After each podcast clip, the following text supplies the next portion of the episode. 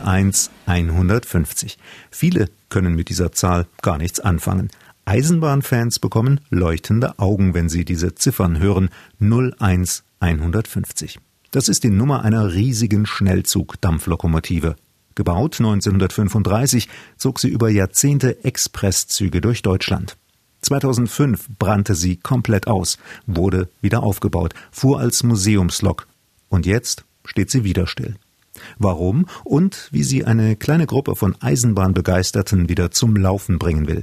Das erfahren Sie in unserem heutigen Podcast Abenteuer Eisenbahn von MDR Thüringen.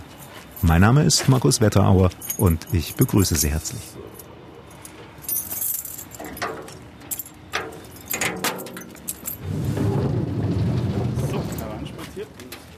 Marvin Christ schließt die große Schiebetür zum Lokschuppen in Hanau auf. Der 28-Jährige kennt die Lok 01150 wie kaum ein anderer. Wir stehen hier im historischen Bahnbetriebswerk Hanau. Hanau ist strategisch günstig gelegen zwischen den Bahnstrecken nach Fulda, nach Friedberg, nach Aschaffenburg und halt nach Frankfurt und Darmstadt in der anderen Richtung. Und äh, da hat man schon relativ früh zu Dampflokzeiten natürlich hier so ein Bahnbetriebswerk errichtet, um Lokomotiven warten und drehen und tauschen zu können. Und mit Ende der Dampflokzeit ist es dann entsprechend überflüssig geworden, ist verfallen, konnte aber durch die Museumsbahn Hanau, also den örtlichen Museumsbahnverein hier, gerettet werden, saniert werden und ist heute im Besitz einer Stiftung, einer Treuhandstiftung, der Stiftung Deutschen Eisenbahn. Eine Lok neben der anderen steht hier im Lokschuppen. Die meisten sind Dampfloks, jede einzelne für sich ist schon imposant. Und dann kommt die größte, die wuchtige Schnellzuglok der Baureihe 01. 24 Meter lang, viereinhalb Meter hoch, 169 Tonnen Gewicht, dazu noch einmal 10 Tonnen Kohle im Tender und 34 Tonnen Wasser im Tank. 2200 PS stark, 130 Kilometer schnell, gebaut bei Henschel in Kassel 1935. 35, da klingelt jetzt äh, vielleicht bei manchen Eisenbahnfreunden schon ein bisschen eine Glocke, weil das war das 100-jährige Eisenbahnjubiläum, was damals gefeiert wurde mit einer großen Parade in Nürnberg. Und die Lok war damals fabrikneu und hat diese Parade angeführt, zusammen mit noch anderen fabrikneuen Lokomotiven. Da ist sehr gut dokumentiert, quasi der erste öffentlichkeitswirksame Einsatz von der Lok. Ja, und dann folgte so ein ganz typisches Bundesbahnleben. Also während des Kriegs war es ja noch die Reichsbahn. Dann ein typisches Bundesbahnleben mit äh, vielen Einsätzen in ganz Westdeutschland, war auch hier in Frankfurt, auch sogar in Hanau, in Wiesbaden etc. stationiert und dann am Schluss in den großen 01 Hochburgen, also in Hof beispielsweise und dann auch nochmal eine Zeit lang in Erang. Und da ging dann in der 01 150 vorerst das Feuer aus. Die war dann wie alle Dampfloks abgestellt, zur Verschrottung vorgesehen. Ein Hemdenfabrikant aus Bielefeld rettete die Lok vor der Schrottpresse. Er kaufte der Bahn die Lok ab, quasi vom Schrottplatz weg. In Bielefeld fanden sich sofort ein paar Leute, die sich um die Lok kümmerten. Die hatten nur ein Problem. Es gab damals kaum Gleise auf denen sie mit einer Dampflok fahren durften. Es galt mit Ende der Dampflokzeit bei der Bundesbahn ein sogenanntes Dampfverbot und es war eben nicht gestattet, Dampflokomotiven auf dem Gleisnetz der Bundesbahn zum Einsatz zu bringen, sodass die einzige Möglichkeit war, mit der Lok damals zu fahren, auf Privatstrecken war. Ne? Also die Teutoburger Waldeisenbahn beispielsweise war da in dem Großraum so eine Gegend, wo die Lok dann zum Einsatz kam. Nicht viel, aber besser als nichts. Dann kam 1985 und eine weitere kleine Sensation. Die Bundesbahn, die sich nur wenige Jahre vorher das Rauchen abgewöhnt hatte und alle Dampfloks verschrotten wollte, kaufte die Lok 01150 wieder von dem Hemdenfabrikanten zurück. Denn 1985 stand das Jubiläum 150 Jahre Eisenbahnen in Deutschland an. Das sollte wieder gebührend gefeiert werden, unter anderem mit einer Lokparade in Nürnberg wie 50 Jahre vorher. Und wie damals sollte die Lok 01150 dabei sein. Dass sie die 150. Lok ihrer Bauart ist, passte natürlich zur 150-Jahr-Feier besonders gut. In den Jahren danach zog sie dann als Museumslok historische Züge durchs Land, erzählt Marvin Christ. Das ging so lange, bis 2005 in Nürnberg der Lokschuppen abgebrannt ist, wo eben ein Teil der Fahrzeugsammlung vom DB-Museum drin stand, unter anderem eben auch 01150. Die gab dann natürlich da inmitten dieser Ruine, dieser Brandruine, ein ganz trauriges Bild ab. Ne? Also die Farbe natürlich völlig verbrannt, ähm, war von oben bis unten verrostet sozusagen. und natürlich dann auch in dem Moment nicht mehr einsatzfähig. Also die Hitze war jetzt nicht groß genug, um jetzt den Rahmen zum Schmelzen zu bringen. Also dann würden wir heute nicht mehr vor der Lok stehen. Aber natürlich hat das große Feuer da schon erheblichen Schaden angerichtet. Da gab es dann auch erstmal keine Perspektive. Also kam die Lok dann zusammen mit anderen ausgebrannten Lokomotiven nach Meiningen ins Dampflok-Ausbesserungswerk. Und da hat sich dann das zweite Mal eine Truppe um 01 150 gebildet. Vielen Eisenbahnfreunden ist der Name Olaf Teubert ein Begriff. Das ist so der Schutzpatron, würde ich sagen, von dieser Lok, der schon zu den alten Bielefelder Zeiten sich sehr für die Lok engagiert hatte und auch 1985 schon ehrenamtlich da bei den Paraden mitgefahren ist. Und der Olaf Teubert hat dann eben die Deutsche Bahn, die ja weiterhin Eigentümer von der Maschine ist, angeschrieben und hat gesagt, naja, also wir hätten Interesse dran, die Lok wieder herzurichten. Die Deutsche Bahn hat sich dann auch äh, finanziell großzügig daran beteiligt. Neben der Bahn fanden sich hunderte kleine Spender und Sponsoren und letzten Endes kam dadurch eine halbe Million Euro zusammen. Mit dem Geld arbeiteten die Spezialisten in der Meininger Werkstatt die Lok wieder auf. Dann fuhr sie wieder wie vorher.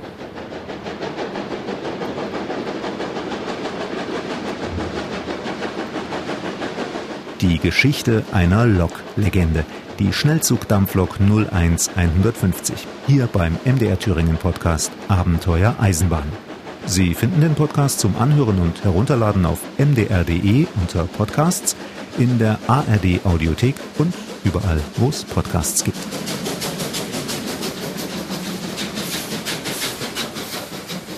Wir waren in Dresden, wir sind durch München gefahren, wir waren am Bodensee, am Ammersee sind wir mal einen ganzen Sommer lang gefahren, wir waren in Hamburg, sind durch Berlin gefahren, im Ruhrgebiet war die Lok natürlich ganz viel und auch an ihren alten Wirkungsstätten, also von Bielefeld aus haben wir die zum Einsatz gebracht. Bei den Meininger Dampfloktagen darf die natürlich nicht fehlen oder war auch schon oft dabei. Und so ist die Lok halt auch vielen Eisenbahnfreunden in ganz Deutschland präsent. Mittlerweile gehört die Lok der Stiftung Deutsche Dampflokomotiven, eine von mehreren Stiftungen unter dem Dach der Stiftung Deutsche Eisenbahn. Ziel der Dampflok-Stiftung ist es, Geld einzusammeln, aus dessen Erträgen sie dann Dampflokomotiven in Deutschland wieder in Betrieb nehmen kann, erklärt Marvin Christ. Er ist einer von rund 20 überwiegend jüngeren Leuten, die sich besonders engagieren. Der harte Kern, der jetzt auch diese Stiftungsarbeit, die ja erstmal nach trockener Büroarbeit klingt und nicht so sehr nach, ich mache mir die Hände schmutzig und fahre hier mit der Dampflok durch die Gegend. Diese harte Truppe, das sind fünf Leute. Wir führen eben verschiedene Werbeaktionen durch. Wir betreuen Museumsstände auf, auf verschiedenen Eisenbahnfesten etc., machen Werbung für die Stiftung, machen Werbung für unsere Projekte. Wir erhalten aber auch historisches Werkzeug. Wir erhalten entsprechendes Know-how, um mit diesem historischen Werkzeug umgehen zu können und eben historische Fahrzeuge damit instand zu setzen und instand zu halten. Also Sie können heute nicht mehr in jede x-beliebige Werkstatt mit so einer Lok fahren und sagen, hier ist was kaputt, bitte reparieren. Das geht noch in Meiningen, die haben das gut drauf. Das ist ja auch die entsprechende Fachwerkstatt für Dampflok-Instandhaltung. Aber es gibt neben der schweren Instandhaltung, die man eben in Meiningen macht, gibt es ja auch noch eine ganze Reihe von kleineren betriebsnahe Instandhaltungen, sagen wir dazu. Kleinere Arbeiten, die wir auch selbst durchführen können. Dafür haben wir hier die Werkstattkapazitäten in Hanau. Die kleineren Reparaturen können aus dem laufenden Betrieb gedeckt werden. Schließlich erwirtschaftet die Lok auch Einnahmen. Die Reisenden zahlen für ihre Fahrkarte je nach Strecke vielleicht 40 oder 50 Euro, für weitere Reisen auch mal 80. Das Problem sind die größeren Reparaturen, die alle paar Jahre anfallen. Die sind richtig teuer und bevor diese Reparaturen nicht erledigt sind, darf die Lok nicht mehr fahren. In unserem Fall sind das die Radreifen, also wenn man es mit dem Auto vergleicht, sozusagen das Gummi am Rad. Das ist bei uns natürlich aus Eisen, das heißt ja auch Eisenbahn. Diese Radreifen sind jetzt an ihrem unteren Betriebsgrenzmaß angekommen. Das heißt, bis zu diesem Punkt dürfen wir die Radreifen verschleißen. Das heißt, die Lok ist mit den Radreifen, die heute an ihr verbaut sind, nicht mehr einsatzfähig. Was wir machen müssen, ist all diese Radreifen zu tauschen. Das kann beispielsweise in Meiningen im Dampflokwerk erfolgen. Die haben da die Kompetenz zu, die haben auch das entsprechende Werkzeug dafür. Aber da müssen wir eben mit ungefähr 150.000 Euro rechnen, die diese Maßnahme kostet. Die verschafft uns danach auch wieder Substanz. Also ich meine, die Radreifen werden dann in dem Museumsbetrieb 20, 30 Jahre bestimmt halten. Aber es ist jetzt einfach an der Zeit, dass man das jetzt machen muss. Moment mal. 150.000 Euro? Die Lok hat drei angetriebene Radsätze, das heißt, das wären schon mal sechs Radreifen die wir bräuchten. Und dann gibt es noch den Tender, der bringt nochmal acht Radreifen mit sich. Und dann gibt es noch Vorlauf- und Nachlaufdrehgestell. Also insgesamt kommen wir auf 20 Radreifen, die wir tauschen müssen. Und das erklärt auch die hohen Kosten.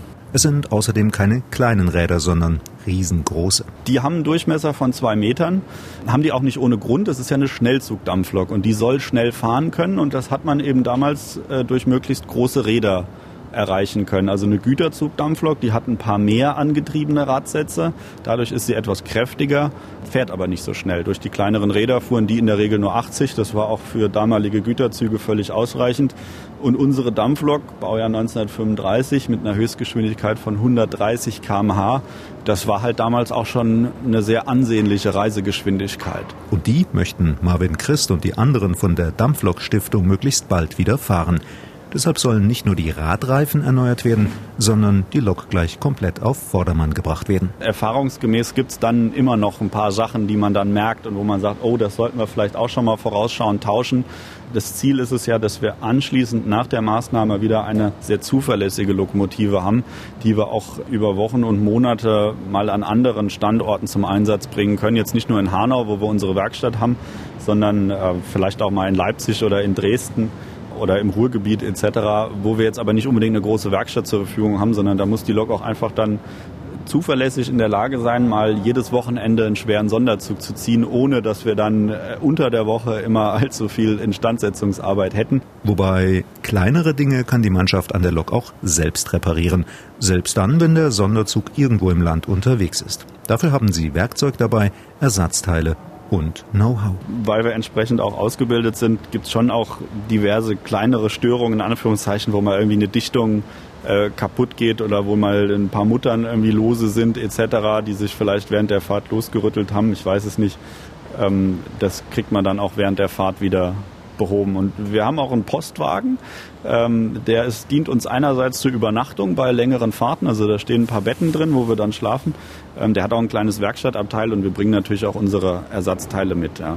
Vor dem nächsten Einsatz stehen aber erst einmal die großen Reparaturen an und bevor die möglich sind, muss noch weiter Geld gesammelt werden. Hier macht uns natürlich die Corona-Krise ein bisschen Strich durch die Rechnung. Wir hatten ursprünglich vor, mit der Stiftung einen Informationsstand an ganz vielen Eisenbahnfesten beispielsweise anzubieten. Erfahrungsgemäß kann man darüber auch immer ein bisschen Spendengeld einsammeln und kann natürlich auch für sein Projekt werben ne, und kann ein bisschen erklären, was wir hier eigentlich machen und wofür diese Stiftung da ist. Das war jetzt halt pandemiebedingt bisher nicht möglich. Ähm, wir haben jetzt knapp 100.000 Euro Spendengelder eingesammelt, die dem Fahrzeug zugutekommen.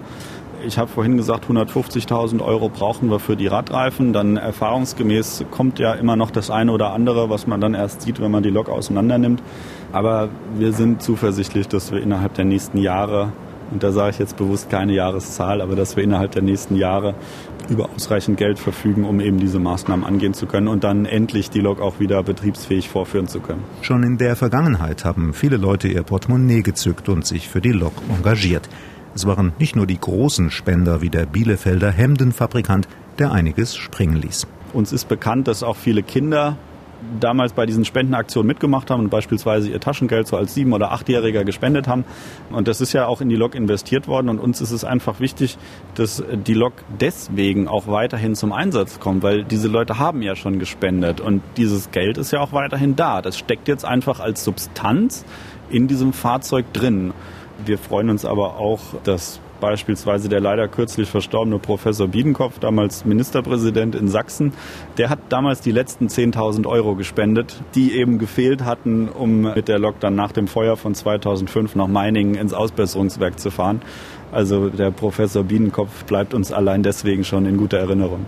Dampflokomotiven gibt es in Deutschland noch eine ganze Menge, auch von der Baureihe 01. Von rund 230 gebauten Exemplaren der Schnellzuglok ist noch ein gutes Dutzend erhalten. Doch Marvin Christ hält trotz der hohen Kosten am Ziel fest, gerade die 01 150 wieder zum Fahren zu bringen. Die Lok hat natürlich eine ganz interessante Geschichte. Dass sie jetzt 1935 und 1985 bei den großen Eisenbahnjubiläen in den Paraden mitgefahren ist oder die Paraden sogar angeführt hat, das ist schon ein Alleinstellungsmerkmal. Und 2035, da wird die Eisenbahn in Deutschland 200 Jahre alt.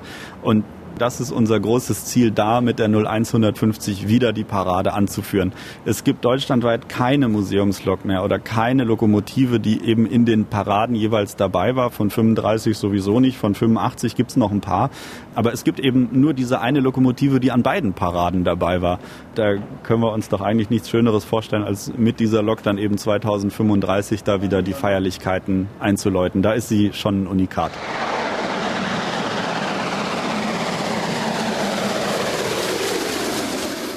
So soll sich die Lok wieder anhören, wenn sie auf den Gleisen unterwegs ist und einen langen, schweren Zug zieht. Sie hören den Podcast Abenteuer Eisenbahn von MDR Thüringen. Heute geht es um eine Dampflok-Legende, die Schnellzuglokomotive 01 150 von 1935. Sind Sie mal mit einem Zug gefahren, der von dieser Lok gezogen wurde? Schreiben Sie mir davon an abenteuer-eisenbahn.mdr.de.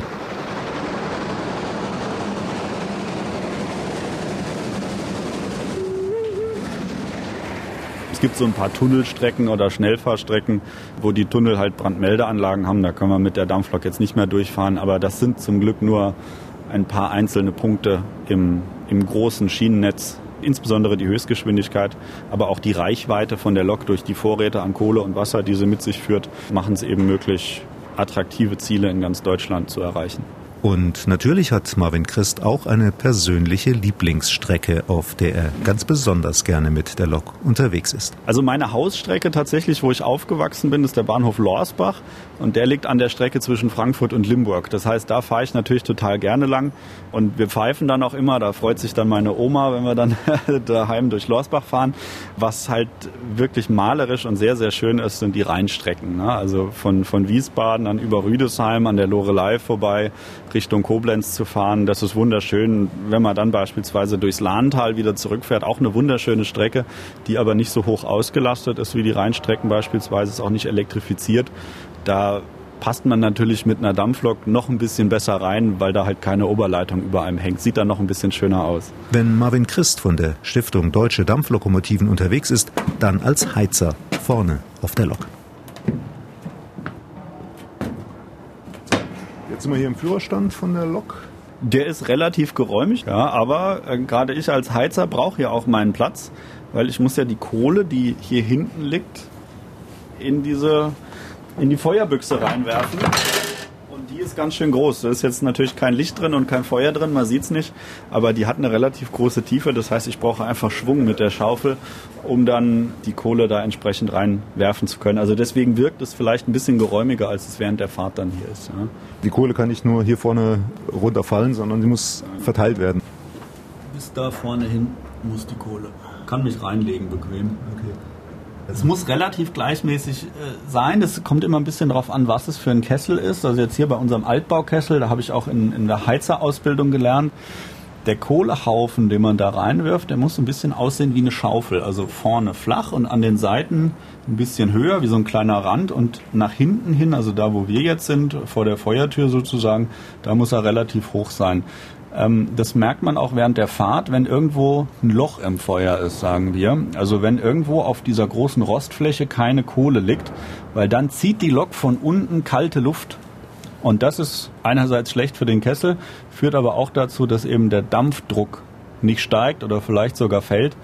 Während wirklich einer anstrengenden Fahrt sieht man auch das Feuer an sich gar nicht. Das ist eine weiße Flamme, wenn man da reinguckt, weil das extrem heiß brennt und sehr viel, sehr viel Sauerstoff auch von, von unten dann ins Feuer reingesogen wird. Es ist sehr hell, aber da, wo es besonders hell brennt, da ist viel Sauerstoff. Das heißt, da ist ein Loch im Feuer und da werfe ich dann die Kohle hin während der Fahrt. Vorher wird die Kohle noch nass gemacht. Richtig gehört, nasse Kohle brennt besser als trockene. Wenn man dann so einen Kohlebrocken, der ist ja so groß wie so eine Kartoffel ungefähr, wenn man den ins Feuer reinwirft und der ist feucht, dann platzt der auf, weil das Wasser verdampft und dadurch kriegt das Feuer eine größere Angriffsfläche. Also nasse Kohle brennt besser als trockene. Und deutsche Steinkohle brennt besonders gut oder besser brannte besonders gut, denn die gibt's ja nicht mehr und deshalb weichen die Heizer heute auf sibirische Kohle aus. Die ist zwar ein bisschen teurer als beispielsweise polnische Kohle, aber die rußt nicht so stark Wir haben es ja auch manchmal mit Anwohnern zu tun, die sich dann vielleicht beschweren, wenn die äh, Lok da nachts steht und äh, entsprechend viel qualmt. Ansonsten haben wir noch 34 Kubikmeter Wasser im Tender dabei. Das Wasser brauchen wir auch, weil irgendwoher muss ja der Dampf kommen. Und es ist tatsächlich auch immer zuerst das Wasser aufgebraucht. Ja. Also mit diesen 10 Tonnen Kohle kann man schon ein ganzes Wochenende lang fahren oder 700 oder 800 Kilometer weit fahren. Das Wasser reicht meistens so für 200 Kilometer. Und da ist es heute gar nicht mehr so einfach, das nachzufüllen. Früher gab es auf jedem Bahnhof einen Wasserkran. Und da hat man passend angehalten, hat den rübergeschwenkt und dann war in drei Minuten, also während einem planmäßigen Aufenthalt in dem Bahnhof, der Tender auch wieder voll. Die Infrastruktur gibt's heute natürlich nicht mehr. Was wir machen, ist, dass wir dann vorher beispielsweise die örtliche Feuerwehr ansprechen die kriegen dann eine Kiste Bier und natürlich auch das Wasser bezahlt von uns, aber die stehen dann da mit ihrem Löschfahrzeug und pumpen uns eben den Tender entsprechend wieder voll Wasser. Wasser zu bekommen, immer rechtzeitig, das muss man heute für Dampfzugfahrten also genau planen. Auf der Lok müssen Heizer und Lokführer ein eingespieltes Team sein. Jeder muss sich auf den anderen verlassen können und bequem ist die Arbeit nicht. Wir sind mit der Lok einmal von Frankfurt nach Dresden gefahren. Da hatten wir dann in Leipzig Personalwechsel. Aber am Ende waren da sieben Tonnen Kohle verschaufelt. Man muss dann sicherlich nicht mehr ins Fitnessstudio gehen abends, aber man weiß halt auch, was man gemacht hat. Und wie gesagt, jeden Tag wollte ich das nicht machen. Ähm, aber ich halte es für ganz wichtig, dass wir das machen, gelegentlich machen, um es eben den interessierten Leuten fortzuführen, weil alles, was ich jetzt beschreibe, das, das klingt vielleicht faszinierend, aber wirklich faszinierend ist es erst, wenn man es erlebt ne, und wenn man es jemandem zeigen kann. Und genau deshalb setzen Marvin Christ und die anderen Begeisterten von der Dampflok Stiftung alles daran, dass ihre Lok bald wieder fahren kann. Denn im Vergleich zu allen modernen Zügen braucht eine Dampflok keinen Strom, kein Diesel. Auf der Dampflok geht alle Kraft und alle Energie immer vom Feuer aus. Und wir haben so ein bisschen elektrischen Strom, beispielsweise fürs Licht und für die, für die Beleuchtung, halt wenn wir nachts fahren beispielsweise. Und da haben wir so einen kleinen Generator, der aber auch vom Dampf angetrieben wird, ne, mit einer kleinen Turbine. Und auch die Druckluft, die wir zum Bremsen brauchen, auch die wird vom Dampf erzeugt über eine Pumpe. Und, und auch die Wasserpumpe funktioniert mit Dampfkraft. Also alle Kraft auf der Dampflok geht immer vom Feuer aus. Das heißt, auch bei einem totalen Stromausfall, wenn man so will, die Dampflok könnte da fahren. Vorausgesetzt, das Wissen über die Dampfloks wird weitergegeben von Generation zu Generation. Schon seit er zwölf Jahre alt ist, ist Marvin Christ bei Eisenbahnvereinen aktiv. Mit 28 ist er jetzt ausgebildeter Heizer. Auch Lokführer wäre natürlich was. Dazu braucht es aber auch ältere Kollegen, erfahrene Kollegen, die noch zu Bundesbahnzeiten oder zu Reichsbahnzeiten auf Dampfloks Dienst getan haben und die den jungen Leuten viel Wissen vermitteln können. Und Geschichten erzählen, die wir heute so vielleicht auch gar nicht mehr erleben können, einfach weil es zum Beispiel nicht mehr so viele Dampfloks sind, die auch gleichzeitig mal irgendwo im Einsatz sind etc.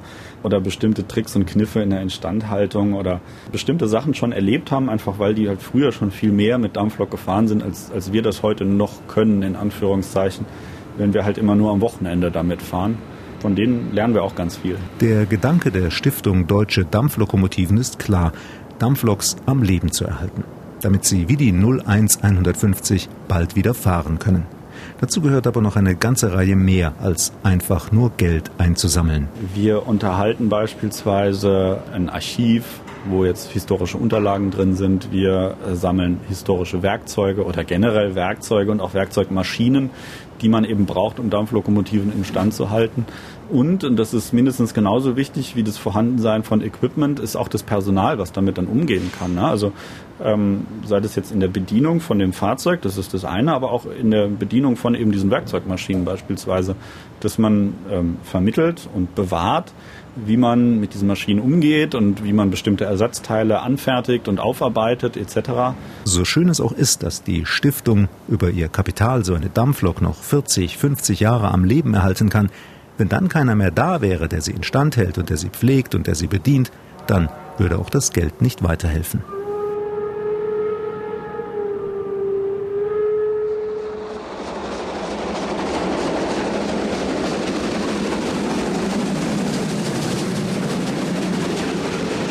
Die Loklegende 01150 soll wieder fahren.